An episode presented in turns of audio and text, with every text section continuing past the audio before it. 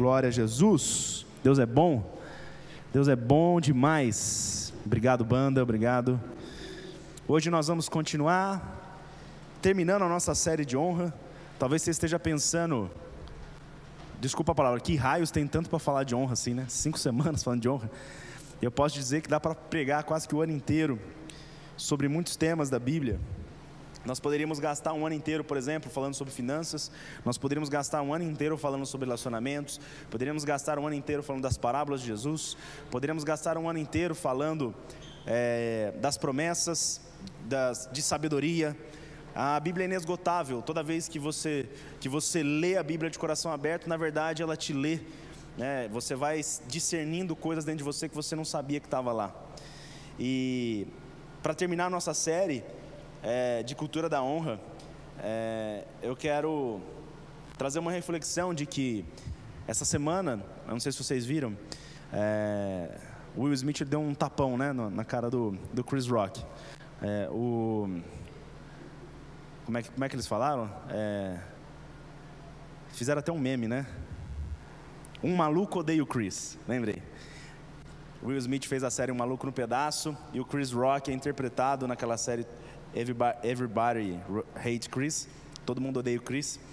E ele fez uma piada e o, e o Will Smith não gostou, foi uma piada com a família dele.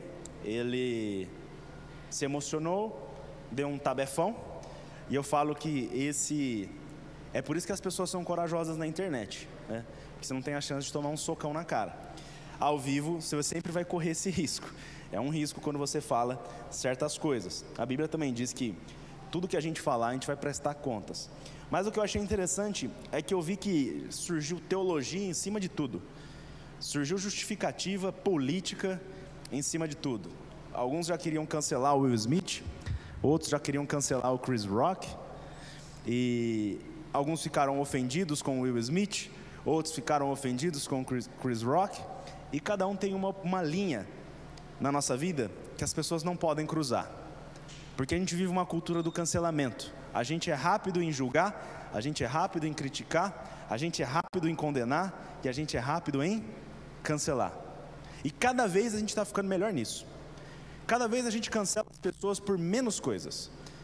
E a gente não percebe que até as pessoas próximas das nossas vidas nós começamos a cancelar por pequenas coisas, pessoas importantes. É claro que eu não queria ser um influencer ou um ator. Existe uma classe de pessoas que são mais canceláveis. Por exemplo, se você é famoso, se você é um ator, se você é um cantor, se você é um jogador de futebol. Então toma cuidado, tem gente que quer ficar famoso a qualquer custo. E tem um custo alto. Você pode ser mal entendido a qualquer momento. Hoje a gente tem uma tranquilidade. Um amigo nosso falar uma besteira na roda, você, ah, você releva. Mas tem coisas que se você hoje, as brincadeiras que você faz, você fizesse e fosse famoso, você seria cancelado na hora. Então tem uma série de pessoas que são mais canceláveis. Só que isso está avançando. Às vezes os nossos professores já estão cruzando aquela linha que a gente não gosta. Os nossos pais estão cruzando a linha, porque eles falam de mais de um presidente ou de mais de outro presidente. Se eles cruzarem essa linha, eles estão excluídos da nossa vida. Eu já vi isso acontecer em alguns grupos de família. Quem já viu? Grupo de família. Por isso que eu arquivo o grupo da minha família. Eu amo minha família, mas eu arquivo e o WhatsApp ele criou um negócio fantástico que você pode arquivar e você não precisa nem ver. É, fica lá arquivado. Então, umas duas vezes por dia eu entro no grupo da família, dou uma olhada, vejo as coisas sem sentido que meu tio Carlos postou, mas que são engraçadas. Meu tio, pode falar, ele é muito engraçado esse meu tio. Ele é biruta. Ele não tem sentido nenhum as coisas que ele posta, mas é divertido. E aí quando eu vejo uma treta ali, uma briga, eu não respondo, eu mudo, mando uma figurinha, né? Então ficou maravilhoso assim, com essa função de arquivar. Então as famílias se dividem por questão de voto. Olha que coisa maluca. Uma família, né, que é aquilo que representa Deus na terra, afinal Deus é Pai, Filho, Espírito Santo, se dividindo por conta de pessoas que nem sabem que a gente existe. Não estou aqui para julgar governos nem nada disso, mas é maluquice isso. Pode ser que alguém que tenha anos e anos de integridade, anos e anos de integridade, uma pessoa honesta, uma pessoa provada, um dia cometeu um momento de deslize, um momento de estupidez, e nós cortamos ela das nossas vidas. Talvez hoje, se o seu presidente fosse Davi e o caso Batseba saísse nas mídias, você não ia querer mais ele como presidente. Mas ele continuou governando Israel. Olha que doideira. Porque a vida daquele homem foi uma vida aprovada. E ele teve um momento de deslize. É claro que ele teve outros erros. Mas hoje, com as projeções que as pessoas dão aos erros e a falta de tolerância, a falta de amor, a falta de honra, nós cancelamos pessoas importantes das nossas vidas, mestres, mentores. Então, o que eu quero trazer para a gente aqui, muitas vezes para nós cancelarmos, as coisas não precisam ser grande, grandes. A ofensa, ela ficou muito banal, é muito fácil ser ofendido. Vou te dar um exemplo de ofensas que nós guardamos no coração. Uma ofensa simples. Aquela ofensa com sua amiga, ou aquela ofensa com a pessoa que você gosta, seu marido. Você nunca comenta nas minhas fotos. Todo mundo comentou na minha foto, menos você. Ou ela olha os meus stories, mas não me segue. Ele olha os meus stories, mas não me segue. Tem uma outra ofensa, que é seu trabalho no meu coração, que são as pessoas que não respondem no WhatsApp. E o pior, você manda a mensagem e aí você vê assim: Jazz está digitando. Aí você fica esperando e nunca vem. Mas você fala, estava escrito, ela está digitando. E você fica ali esperando e nunca vem.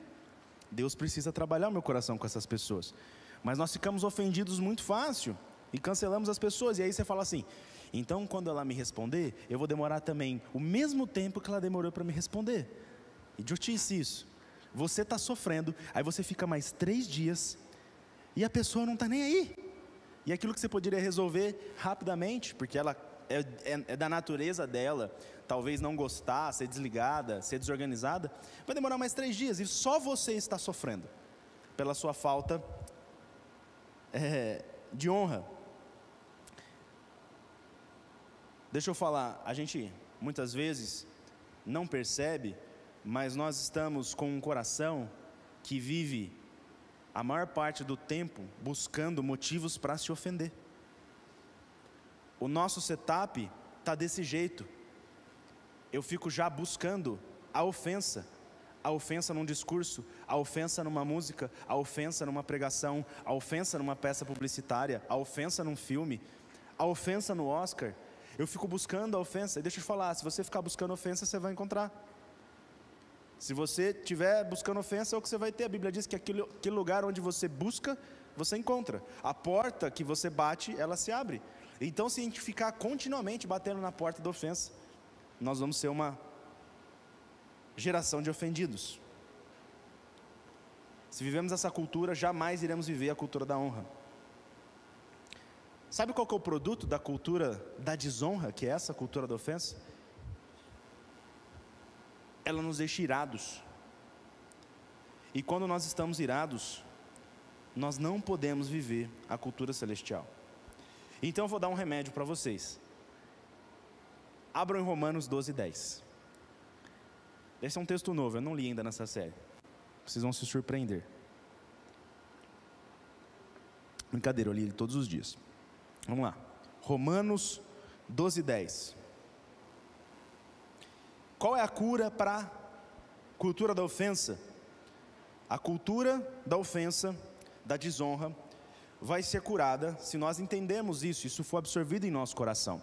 Dediquem-se uns aos outros com amor fraternal. Prefiram dar honra aos outros mais do que a vocês. Dediquem-se uns aos outros com amor fraternal. Prefiram dar honra aos outros mais do que a vocês. Vamos orar por isso? Vamos orar para que o Espírito Santo fale com essa palavra dentro dos nossos corações, porque só Ele pode gerar vida. Não dá para crer com a mente e achar que vai ser transformado, nós temos que crer dentro. Espírito Santo de Deus, nós te pedimos, traz vida nessa palavra, traz o sentido que nós não podemos compreender da natureza humana. Precisamos daquela compreensão mais alta, a sabedoria que vem do alto, que entra nas nossas entranhas, a palavra que separa alma e espírito, juntas e medulas os pensamentos das intenções do coração, Deus, e que nós possamos discernir isso, que isso possa entrar em nossos corações e gerar vida, e gerar transformação, e gerar fruto que renda 30, 60 e 100 por um, frutos para a eternidade, frutos que impactem a vida de outras pessoas, Senhor. Que isso não seja só para nós, mas seja para nossa casa, seja para os nossos amigos, seja Deus para os nossos negócios, para os nossos fornecedores, para as pessoas que encontrarmos apenas uma vez nas viagens, nos trabalhos, nas orações, nas buscas constantes, Senhor, na comunhão, na alegria dos irmãos, que seja em todo tempo uma palavra viva e vivificante que gere poder para vivermos um evangelho prático que muda a vida das pessoas, Senhor. A começar da nossa, da nossa casa, em nome de Jesus. Amém? Amém? Amém? Vocês estão preparados para a palavra de Deus mudar a vida de vocês? Mais ou menos, né? Três pessoas estão preparadas. E aí, como é que a gente está se saindo em dar mais honra aos outros do que a nós? Faz uma avaliação aí. Não precisa falar, não, tá? É engraçado que quando a gente vai lendo os evangelhos, quando você pega o capítulo 6 de Marcos,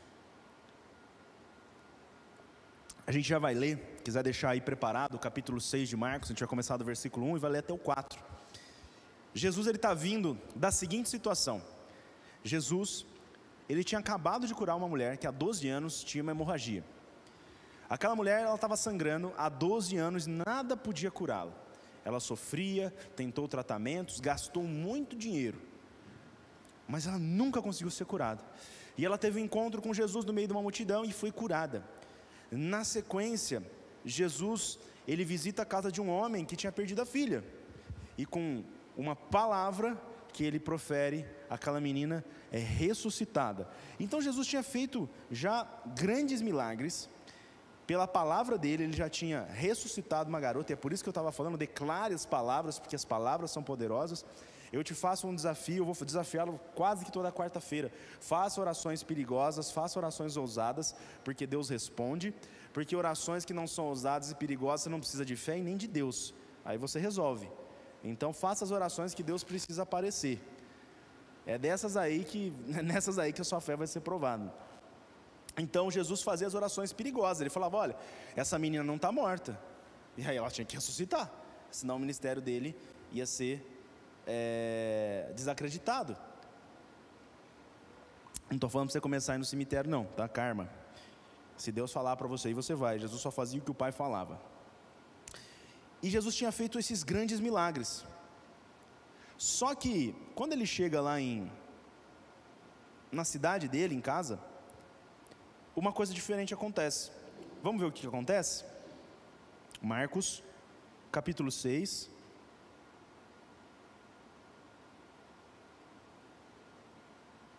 Um.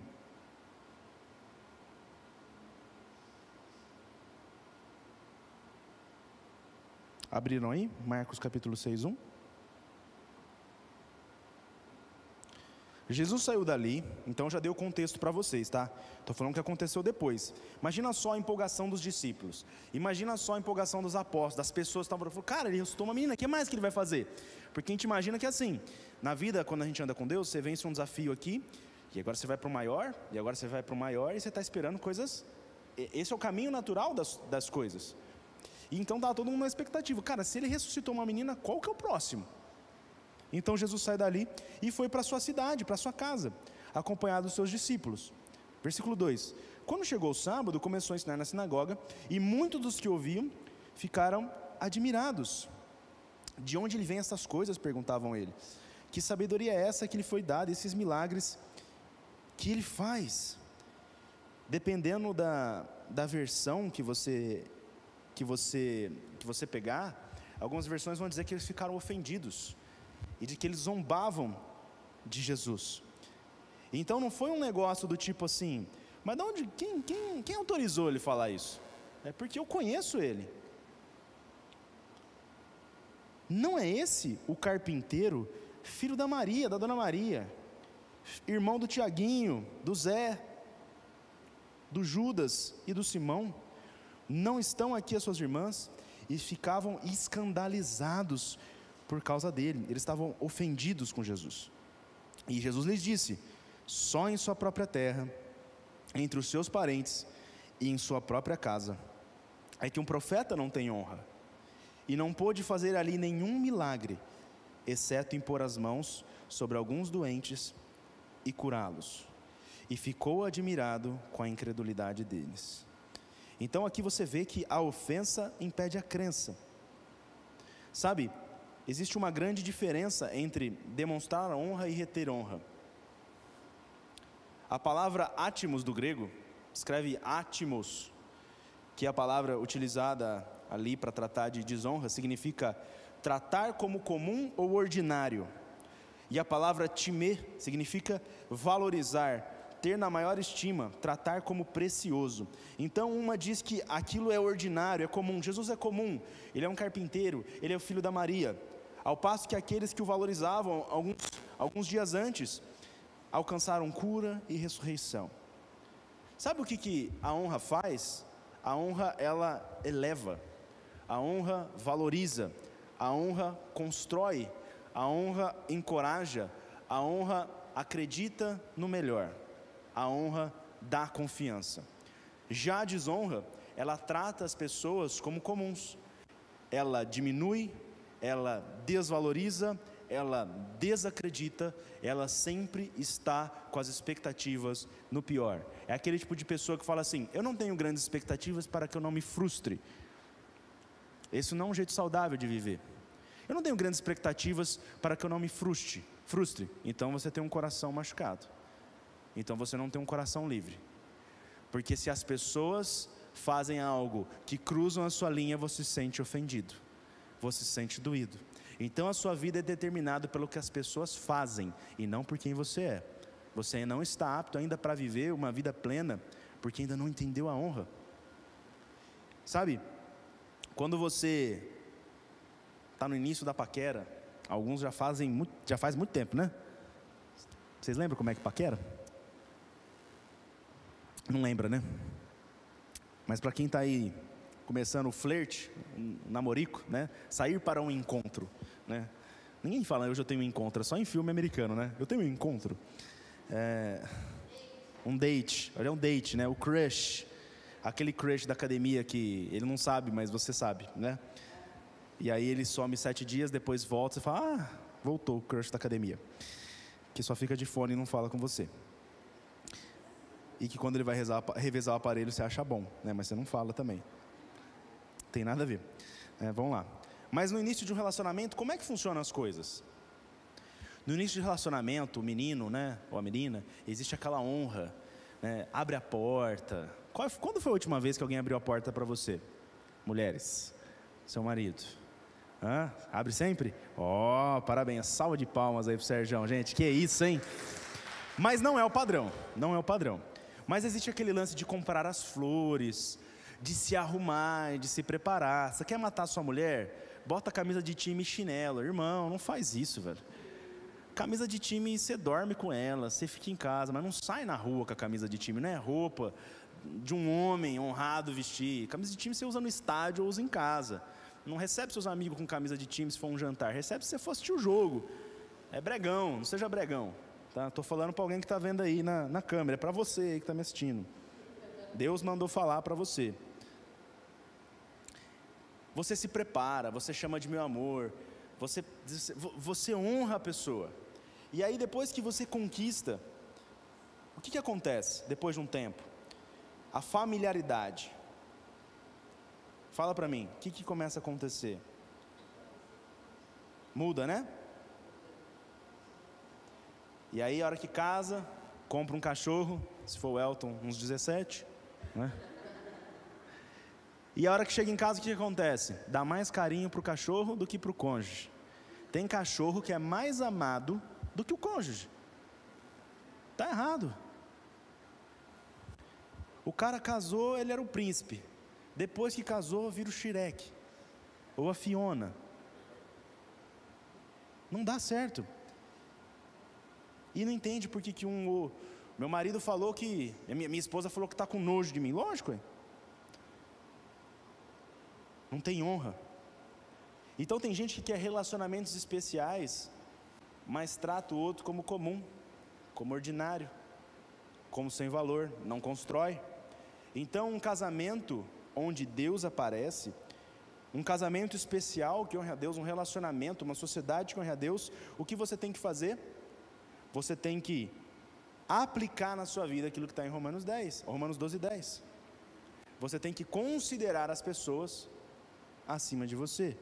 Então eu vou te dar a fórmula, marido e mulher, para um casamento que demonstre a glória de Deus. Abre lá em Romanos 12, 10. Você quer um casamento excelente, especial? Então, dediquem-se uns aos outros, maridos e mulher, com amor fraternal. Prefiram dar honra aos outros mais do que a vocês. Então, marido, então esposa, toda vez que você olhar um para o outro, vocês vão preferir dar mais honra ao outro do que a vocês. Mas você não conhece ele. Você não sabe as coisas que ele me fala. Você quer viver um casamento diferente ou não? Você quer viver um relacionamento diferente ou não? Sabe, tem uma história de um pastor que foi aconselhar um casal. E esse casal só chamou eles para jantar. E ele falou assim: Bom, pelo menos no jantar vai ter um espaço para a gente conversar.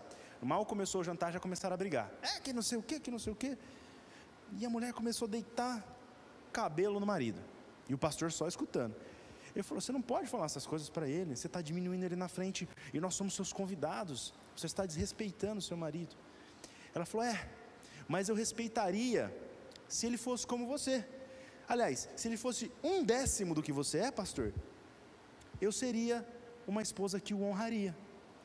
Bem rapidamente, a esposa desse pastor falou assim: Mas o meu marido, ele não é quem ele é porque ele é assim, é porque eu sempre o honro. Então ele é o homem que ele é porque eu sempre o trato com honra, com palavras de honra, com respeito. Então ele se tornou assim dentro do casamento. Então, muitas vezes nós não estamos acessando algumas coisas dos nossos relacionamentos por conta das nossas palavras que não são de honra, porque a honra eleva, valoriza, constrói, encoraja e acredita no melhor. Agora, se você quer um casamento ordinário, um relacionamento ordinário, uma sociedade ordinária, trate o seu sócio, trate a sua esposa, trate a sua igreja como comuns, como sem valor, como ordinários. Aquilo que é especial para você vai ficando cada vez menos especial. Porque a honra, ela faz coisas comuns ficarem especiais, mas a desonra faz coisas especiais ficarem comuns. Então, na honra, às vezes você está repartindo aquele arroz com ovo, mas ele é especial, ele é diferente. Na honra, você está inaugurando o seu escritório, ele tem uma salinha de 8 metros quadrados, mas ele é especial, ele é diferente, existe honra naquilo. Ao contrário que na desonra, aquilo você só vai ver os defeitos, você só vai ver a parte ruim. Eu lembro o quanto que eu fiquei feliz quando eu casei com a Thaís e a gente foi morar num apartamentinho. Quantos metros quadrados tinha, pai? Meu apartamento? 38 metros quadrados. Mas era bem melhor do que morar com os meus pais, embora eu amasse morar com os meus pais. Porque eu estava vivendo o momento mais feliz da minha vida. Eu estava casando. Só que chegou um momento que aquilo lá não era mais legal. Por que, que era tão legal no começo? E depois, 38 metros quadrados, a gente tinha, teve que decidir se punha sofá ou mesa, porque não cabia, né? E só podia entrar de quatro em quatro pessoas no apartamento, contando comigo e com a Thaís. Então era eu e a Thaís mais dois. Se alguém quisesse ir no banheiro, tinha que entrar no nosso quarto. O banheiro era no quarto, então não podia deixar o quarto bagunçado. Para não deixar o quarto bagunçado, não jogar tudo dentro do armário. Então a pessoa não podia abrir o armário. Sabe aquele armário que, que você abre, blá, né? É, tem Nárnia ali dentro mas era especial, era diferente. Isso que a honra faz, ela torna coisas comuns em coisas especiais. Então, se você quiser, se o seu casamento está muito normal, o seu casamento está muito ordinário, começa a tratar o seu esposo, a sua esposa como especial. Coloca Jesus dentro do relacionamento. Sabe? Uma vez Jesus foi num casamento e estava sem vinho. E Jesus pegou um negócio que era normal, água, água não tem sabor. Pegou um negócio que estava ali parado, ninguém estava usando. E ele declarou uma palavra ali, colocou, e de repente virou vinho, voltou a alegria no casamento, voltou a alegria no relacionamento. Jesus, ele pode pegar aquilo que está sem graça. A água não tem gosto, água não tem cheiro, água não tem cor. Não sei como é que está o seu relacionamento, sua sociedade, sua fé. Está sem gosto, está sem cheiro, está sem é, sabor. Acrescenta honra, acrescenta Jesus na relação. E vai mudar de gosto, e você vai ver um bebê, vai beber um vinho que vai trazer alegria. E uma coisa que é a coisa mais comum para as nossas vidas, que é a água virar vinho, uma coisa especial. Seu cachorro vai ficar triste, mas seu marido vai ficar feliz. Porque o pensamento padrão é mais ou menos assim: se você agir de maneira honrada, se você agir de maneira nobre, então eu vou demonstrar a você uma atitude honrada e nobre. Se você não agir de maneira honrada, se você não agir de maneira nobre, então eu não vou demonstrar a você uma atitude honrada e uma atitude nobre. Esse é o pensamento mundano. Esse é o pensamento que Jesus, que Paulo nos fala em Romanos 12. Não se conforme. Não aceite isso como verdade para a sua vida. Então, o mundo inteiro acha justo que se alguém fizer algo honrado, você retribua com honra. Mas o nome disso não é honra. O que você precisa de tempo, aprovação para conquistar tem outro nome: é respeito. Respeito leva tempo, respeito precisa de prova, precisa de garantias, precisa de tempo e você conquista. E à medida que você vai conquistando respeito, as pessoas vão te devolvendo respeito também. E é por isso que você não precisa ser respeitoso com quem é desrespeitoso com você. Nem sempre você vai precisar fazer isso. Então estou julgando se o Smith é certo ou não, mas que a esposa dele se sentiu honrada com o tapão que ele deu, ela se sentiu. Esse é o custo de você falar o que você quer, que não é na internet. Mas a honra, ela é diferente. Quando os fariseus foram desrespeitosos com Jesus, falando, ah, de onde vem a sua autoridade? Ele falou, ah, então me responde a pergunta, se não fala, não vou falar, e deu as costas. Não foi respeitoso. Jesus não foi bonzinho com eles. Por isso que eles queriam matar, porque Jesus era, era porreta com eles. Jesus chamava eles de raça de víboras, de serpente. Falava que eles tinham transformado a casa de Deus em covil de ladrão, chamando eles de bandido. Não sei se Jesus falava palavrão, acho que não, mas ele falava umas coisas pesadas. Ele ficava bravo. Eu não tenho poder para afirmar se ele falava ou não, tá? Tem gente que se escandalizaria com isso. Mas esse não é o ponto. O ponto que eu quero demonstrar para vocês é que honra é diferente de respeito. E às vezes a gente confunde isso. E por isso que não há, dentro do nosso casamento, nem honra, nem respeito, porque a gente está confundindo as coisas. Então, a honra, ao contrário do respeito, ela é dada. Ela é dada porque ela é uma postura do coração de alguém que vive a cultura do reino dos céus. Eu sempre serei honrado e sempre serei honroso. Quando eu vivo uma vida de honra, é como se ecoasse uma voz dentro de mim que fala assim: Deus, ainda que as pessoas ajam de maneira que não demonstrem honra, eu vou permanecer honrado e eu escolho honrar, porque quando eu faço isso, eu não estou fazendo pelas pessoas, eu estou fazendo para você, porque eu desejo te honrar.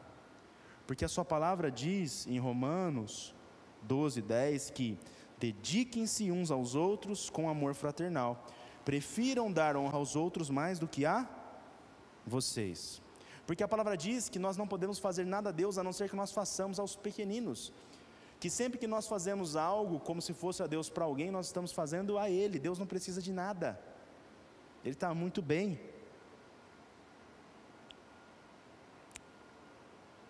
A honra é uma postura do coração, escreve isso. Respeito é conquistado, mas honra é uma postura de um coração.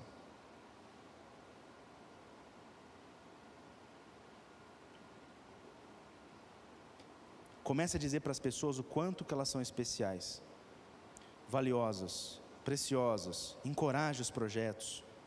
Construa coisas valiosas na vida das pessoas. E elas vão começar a se tornar cada vez mais honradas. Comece a esperar o melhor e se surpreenda. As pessoas vão melhorar. Mas o contrário também é verdadeiro. Se nós não dissermos o quanto elas são especiais, por que, que elas vão fazer diferente? Se nós não dissermos o quanto elas são valiosas, por que, que elas vão mudar? Se nós não mostrarmos um novo ponto de vista, como elas poderão se converter?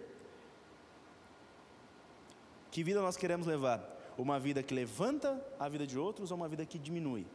A vida que levanta é a vida da honra, a vida que diminui é a vida de, honra, de desonra. Então o que nós devemos fazer? Nós devemos honrar a Deus, é o que Provérbios 9, 3, 9 diz. Nós devemos honrar a Deus com a primícia, nós devemos honrar a Deus com o nosso dinheiro. Não estou falando que precisa depositar dinheiro aqui, não, mas é, Deus, esse dinheiro nem é meu, o que o Senhor quer que eu faça? Nós devemos honrar nossos pais, Êxodo 20, 12, para dar referência para você. Mas meu pai não é legal comigo, deixa eu te falar, seu pai não é seu amigo. Ele pode até falar que é seu amigo, não tem problema. Se seu pai fosse seu amigo, melhor. Mas antes de ser seu amigo, ele é seu pai, ele é uma autoridade espiritual na sua vida. As pessoas que estão sobre vocês não são seus amigos, então não espere um amigão em casa, porque um amigão não vai te ensinar, um amigão não vai te posicionar, um amigão não vai estar lá para te salvar quando você precisar. O seu pai sempre vai estar. Você pode não gostar dos seus pais, ou das pessoas, das figuras paternas que Deus colocou na sua vida, mas são eles que você precisa para te direcionar no seu caminho. Então, antes de ser amigo do meu filho, eu quero ser pai. Porque amigo ele vai ter outros amigos, mas pai ele só vai ter um. Mãe ele só vai ter um. Então valorize aqueles líderes também que se apresentam na sua vida e te amam como um pai ama. O pai é uma autoridade espiritual. Então, pais, ensinem honra aos seus filhos, porque se não ensinarem honra aos seus filhos, se vocês forem amigões dos seus filhos, como é que você espera que ele honre os chefes dele? Como é que você espera que ele honre um professor? Como é que você espera que ele honre uma autoridade? Demonstre honra aos seus filhos, porque senão, quando o seu filho estiver numa posição de poder, ele vai oprimir as pessoas. Eu não estou dizendo aqui que nós temos que chamar o pai de senhor, senhora, eu, embora eu acho que isso é muito bom. Você vai colocando o respeito junto com a honra nos relacionamentos, mas se perdeu um pouco disso. Antes ficavam claro que eram as figuras espirituais de autoridade sobre as nossas vidas e hoje não. Então, quando nós ensinamos honra aos filhos, eles vão honrar outras pessoas. E quando nós honramos os nossos filhos, eles não se tornam opressores. A Bíblia diz que nós devemos honrar as autoridades. Se você continuar em Romanos, Romanos 13, 1, 7 diz: Você pode discordar sem desonrar. Eu não estou dizendo para você amar o presidente, não estou dizendo para você amar o próximo presidente, não importa. Deixa eu te falar, para quem, você que é cristão, não importa. A Bíblia não está perguntando sua opinião sobre as autoridades, ela está dizendo: ore por eles, abençoe quem quer que seja, o seu papel é esse. Você pode não gostar, você pode discordar, mas o seu papel é prestar honra. Não vai ter nenhum presidente, nenhum governador, nenhum prefeito, nenhum político que te agrade 100%, que são homens. Não vai ter nenhum pastor que te agrade 100%, talvez o pastor Marcelo mas eu com certeza não vou te agradar 100%. Quem me conhece sabe o tanto que eu sou chato. Quando você me conhece, talvez, talvez você ache, me ache legal. Algumas pessoas falam isso. Depois você me conhece e fala, putz, é chato. Mas depois você vai ver que na minha chatice eu amo muito as pessoas. E é por isso que eu faço o que eu faço. Davi ele teve a chance de matar Saul, que era autoridade naquela, naquele momento e ele não matou, embora ele discordasse de Saul, embora ele tivesse ungido, embora ele tivesse a oportunidade de desonrar, ele não desonrou. E Deus o honrou, porque a honra você não pega para si, a honra te é dada.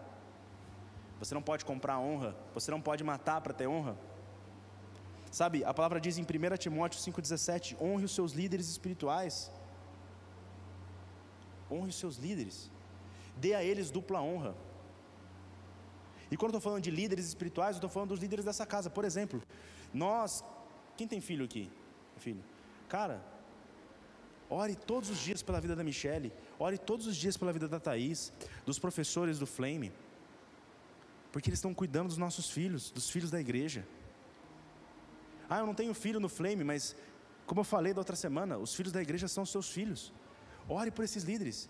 Eu quero honrar aqui a Thaís, eu quero honrar aqui a, a Michelle, eu quero honrar todas as pessoas envolvidas no Flame, as pessoas que estiveram antes, pastora Fabiola, pessoas que já atuaram lá, já sei que a Soninha já atuou, o pastor Cláudio, a pastora Graziella, todas essas pessoas que são líderes nessa casa, porque muitas vezes a falta de honra, a gente só olha as pessoas que estão no palanque, mas existem líderes atuando aqui.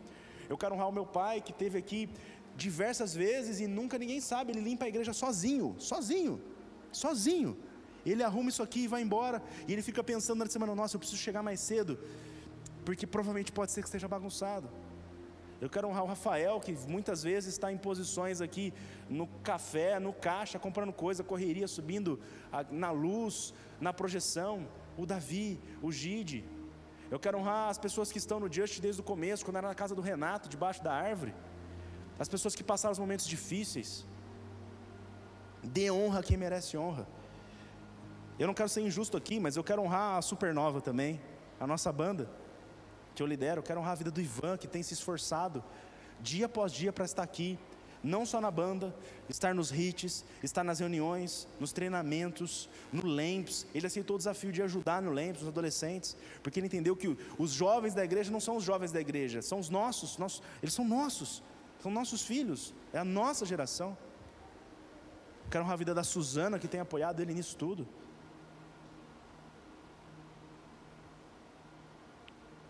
Que nós sejamos menos rápidos em julgar e mais prontos para prestar honra.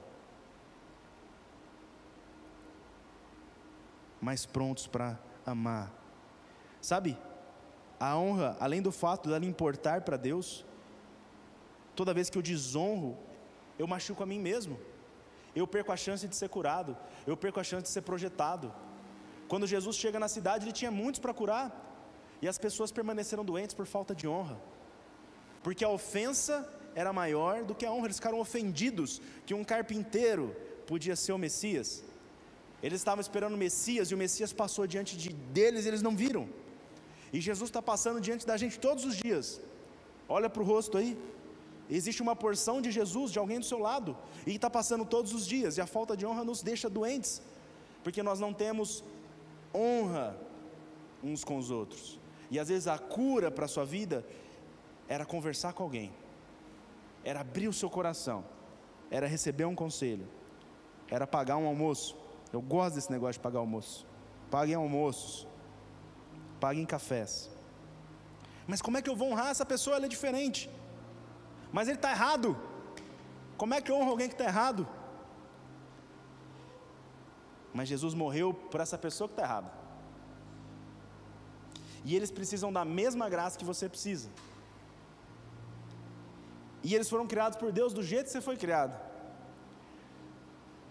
Se você não mostrar para eles que honra é enxergar na pessoa aquilo que há de mais precioso, como é que eles vão crer no nome de Jesus?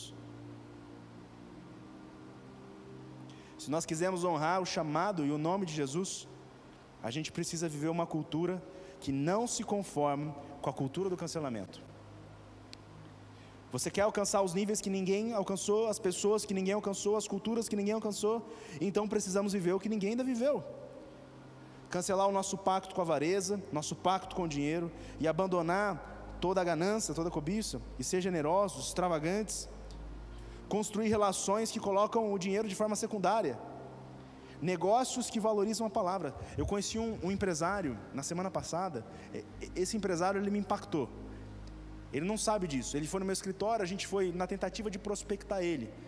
Mas ele começou a contar a história da empresa dele, de como ele abriu essa empresa com Deus como centro. E de que ele jejuava e ele orava, e as pessoas falavam que não ia dar certo. E a forma como ele honrava as pessoas, tinham pessoas que discordavam dele na fé. Mas ele sentava e conversava com as pessoas, ele falava: Olha, eu respeito a sua fé, mas aqui dentro, o que eu quero preservar é o Deus que eu creio.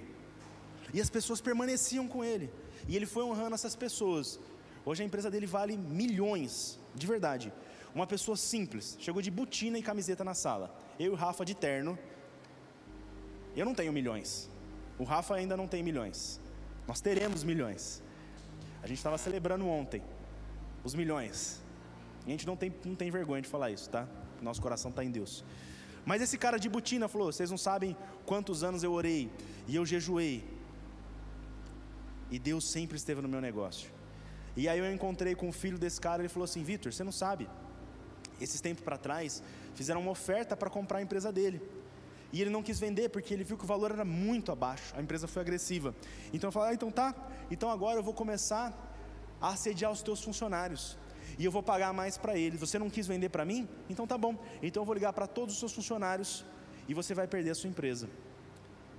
Só que aquele homem tinha colocado Deus no negócio dele. E ele tinha honrado as pessoas acima do dinheiro. Então, um a um, quando a empresa, a empresa essa empresa concorrente ligava, e nenhum funcionário foi para a concorrente, embora a oferta fosse muito melhor.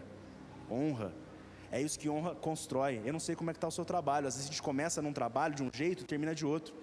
Começa feliz, você começa, você chega no horário. Até a promoção.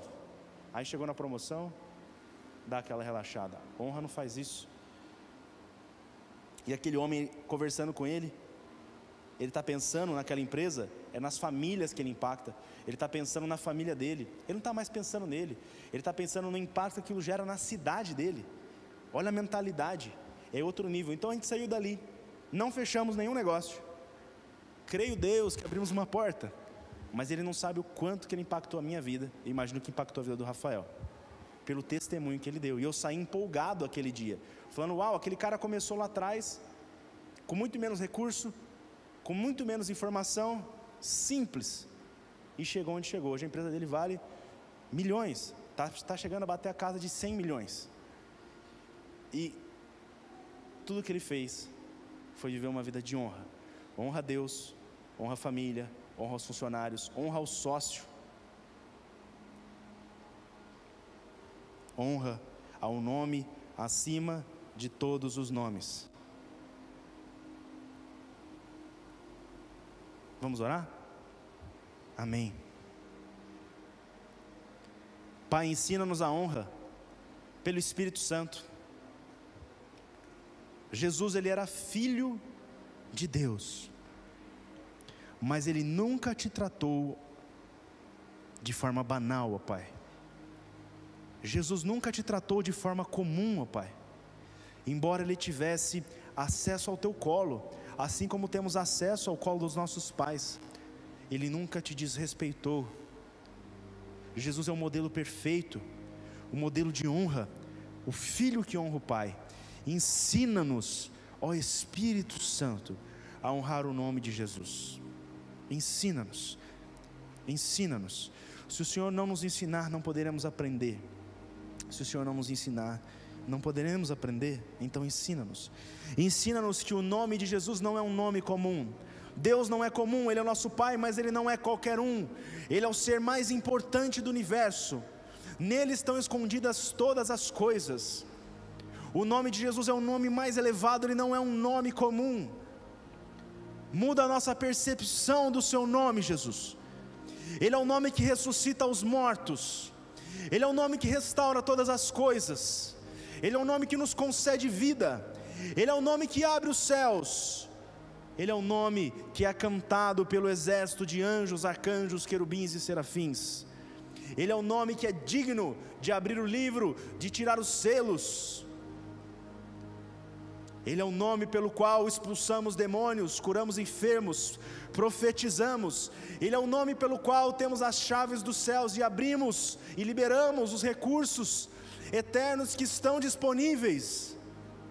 Esse nome é digno de honra, esse nome é digno de louvor, ele não é qualquer nome. Ensina-nos, ó Pai, a honrar-te, porque, embora próximo, o Senhor não é qualquer Pai, o Senhor não é qualquer um, o Senhor é a majestade, o Senhor é o glorioso, o El Shaddai, o Todo-Poderoso, aquele que tem o universo em Suas mãos. Aquele que se assenta sobre as estrelas e descansa os seus pés sobre a terra. Quão imensurável é a tua glória, Deus. Nós te exaltamos, Jesus. Não queremos ser como aquele povo que te honra com lábios, mas com o coração te desonra, Senhor. Deus, muda a nossa postura. Muda a nossa postura, mudando o nosso coração. Porque para que nós possamos mudar as nossas ações, o Senhor nos precisa mudar por dentro. Nós não queremos mais regras, nós queremos relacionamento contigo. Em nome de Jesus. Em nome de Jesus.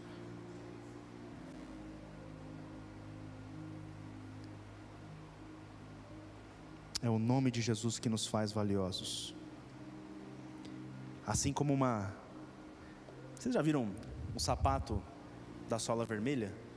Lobutan?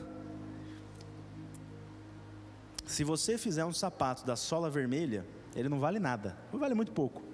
Escrever lá, Celeste Junqueira. Quanto que vale o sapato da Celeste Junqueira? 200, 300? E um Lobutã? Milhares e milhares. Se eu escrever nesse papel aqui, minha assinatura, Vitor Zen, quanto que vale? E o Neymar? O que dá valor a uma pessoa, muitas vezes, é o nome. Nós carregamos o nome mais valioso do mundo, o nome de Jesus. Sabe por que um Lobutan é tão valioso? Porque além de estar o nome Lobutan, nunca é feito outro igual. Não existe outro Elton, não existe outro Sérgio, não existe outra Celeste, não existe outra Jess, não existe outro você. Então você é único e carrega o nome mais valioso do mundo. Essa pessoa que está do seu lado é digna de honra, não porque ela tenha feito alguma coisa, mas porque ela é única e porque ela carrega o nome mais valioso do mundo. Quando você olhar para alguém, faça essas considerações. Eu estou olhando para alguém que carrega o nome do meu Deus. Ele não é qualquer Deus. E essa pessoa é única, é rara, não existe outra no mundo. Honre aos outros mais do que a vocês. Amém?